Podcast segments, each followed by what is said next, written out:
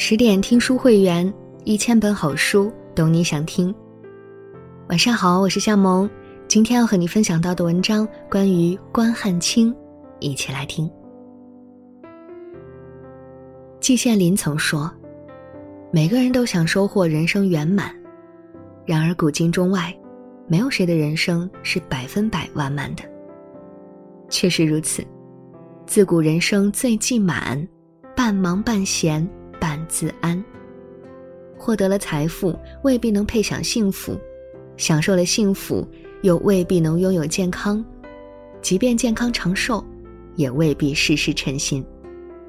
生活本就是这样的一半阴雨一半晴，一半喜乐一半愁，谁又能说自己的人生圆满无憾呢？元曲四大家之首关汉卿的一生，就有着半自安的怡然自得。机缘巧合，少年关汉卿不能通过科考入仕，但他坦然接受命运的安排，将全副精力转投入元杂剧的创作中，把生活过成知足不辱、知止不殆的模样。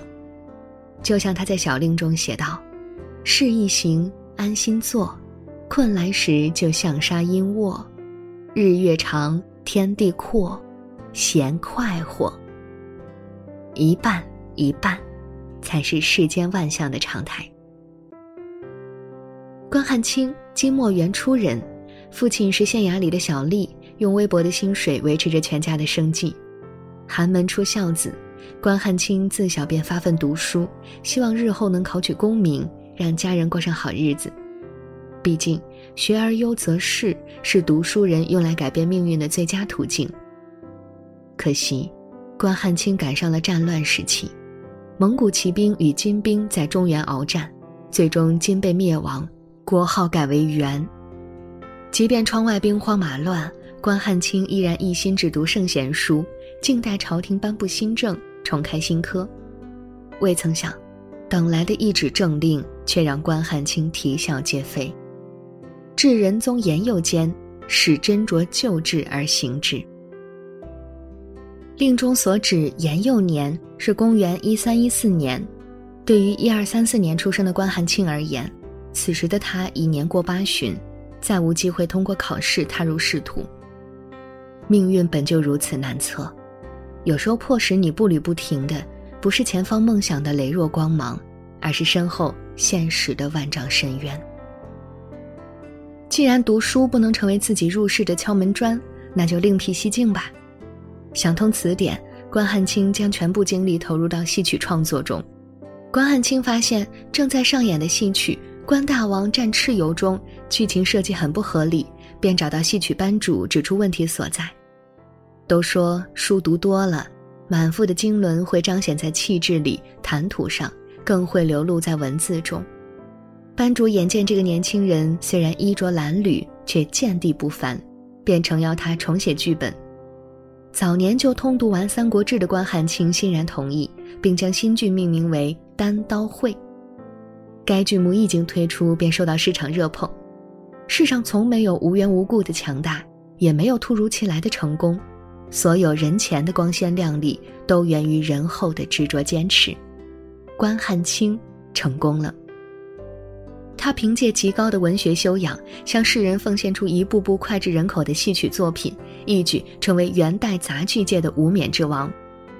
杭州灵隐寺有副楹联：“禅机妙语发人深省，人生哪能多如意？万事只求半称心。”人生一世，不可能事事称心如意，生活之路难易都要走，人生滋味。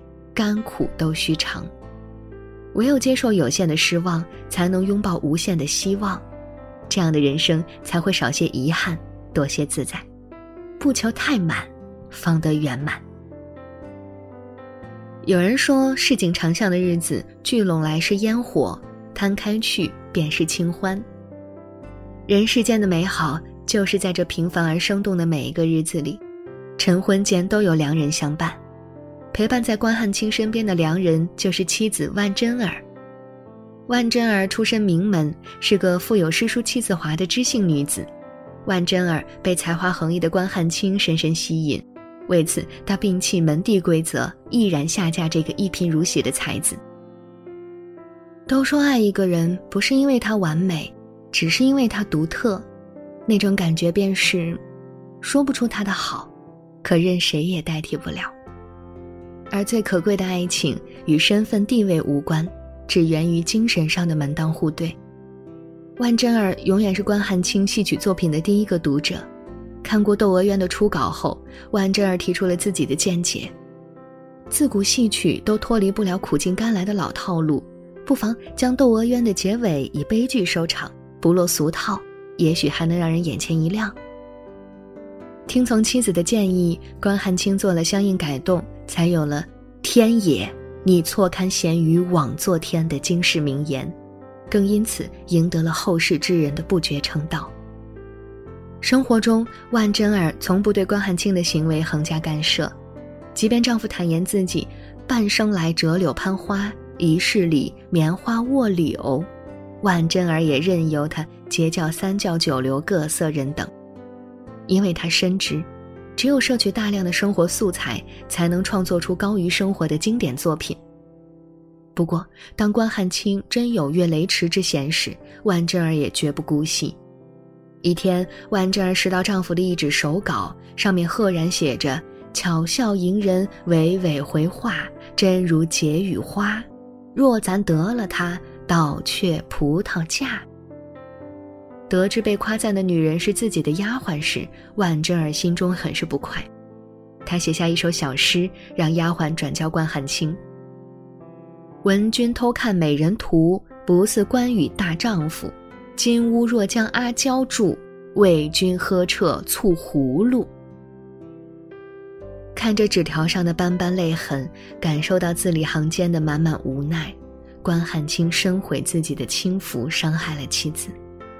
他不动声色地拿出新剧《旧风尘》去读给妻子听。当读到“可不到一夜夫妻百日恩，你可便息怒停嗔”时，婉贞儿泪如雨下，两人抱头痛哭，和好如初。其实，酸甜苦辣本是生活真味。喜怒哀乐更是人间常情。生活原不苦，苦的是欲望太多；心灵本不累，累的是攫取太深。而人间美好，恰是这一半烟火，一半清欢的闲适。为了寻找更广泛的写作素材，关汉卿南下到扬州，烟雨江南赋予他信马由缰的灵感。也让他得以邂逅名伶朱连秀。朱连秀是著名的戏曲演员，琴棋书画无不精通。他歌喉婉丽，俨然险些而修沙啼莺。他鼓瑟弄筝，宛如冰弦散羽，总是才情。他的小令风柔连垂玉钩，怕双双燕子两两应酬，对对时相守。笔锋柔美，惊艳了世人，这也让关汉卿对他刮目相看。在江南的日子，关汉卿台下创作，朱连秀台上演绎，一个是笔耕不断的戏曲巨匠，一个是技压群芳的演艺巨星，两人惺惺相惜，互生敬意。为此，关汉卿专门赋曲一首赠给这位红粉知己：“凌波殿前碧玲珑掩映香飞面。”眉府怎能够见？十里扬州风物言，出落着神仙。自此，朱连秀成了关汉卿心目中的那抹白月光，胸口上的那颗朱砂痣。奈何，一个是已为人夫的才子，一个是将为人妇的佳人，即便郎情妾意，也只能将相知放在心里，用相望理智处置。世间最美好的境界，莫过于有三五倾心相处的知己，即便终有一日将相忘于江湖，但那些相知的岁月，也足以温暖往后余生，无悔曾经有你。随后，朱连秀成婚，关汉卿归家，从此山高水长，再无交集。知乎上有人问：朋友相处最好的境界是怎样的？获得点赞最多的回答是：相知时自在，相忘后恬淡，但无论如何，不会因为时光流逝而丧失默契，也不需消耗时间去刻意维系，如此足矣。李密庵所作的《半半歌》，可谓将人生“半”字哲学诠释到极致，心情半佛半神仙，性字半藏半显，一半还之天地，让将一半人间。饮酒半酣正好。花开半时偏妍，半翻张扇免翻颠，马放半江稳便。关汉卿的一生完美的诠释了这个“半”字。他出身贫寒，即便命运坎坷，却能在执着与释怀间找到平衡，成就一世盛名。他追崇真情，平凡的日子洋溢着清欢的韵味，也有着满满的人间烟火气。正如王国维对他的评价：“一无一傍，自著伟词，而其言曲尽人情，字字本色，故为元人第一。花开半颜，酒饮半醉，事不求全，人不求满，接受生活的不完美，才是充满智慧的人生态度。”共勉。好啦，亲爱的朋友们，今天和您分享的文章就到这里。更多美文，请继续关注十点读书，也欢迎把我们推荐给你的朋友和家人，一起在阅读里成为更好的自己。我是夏萌，感谢你的收听，我们明晚不见不散。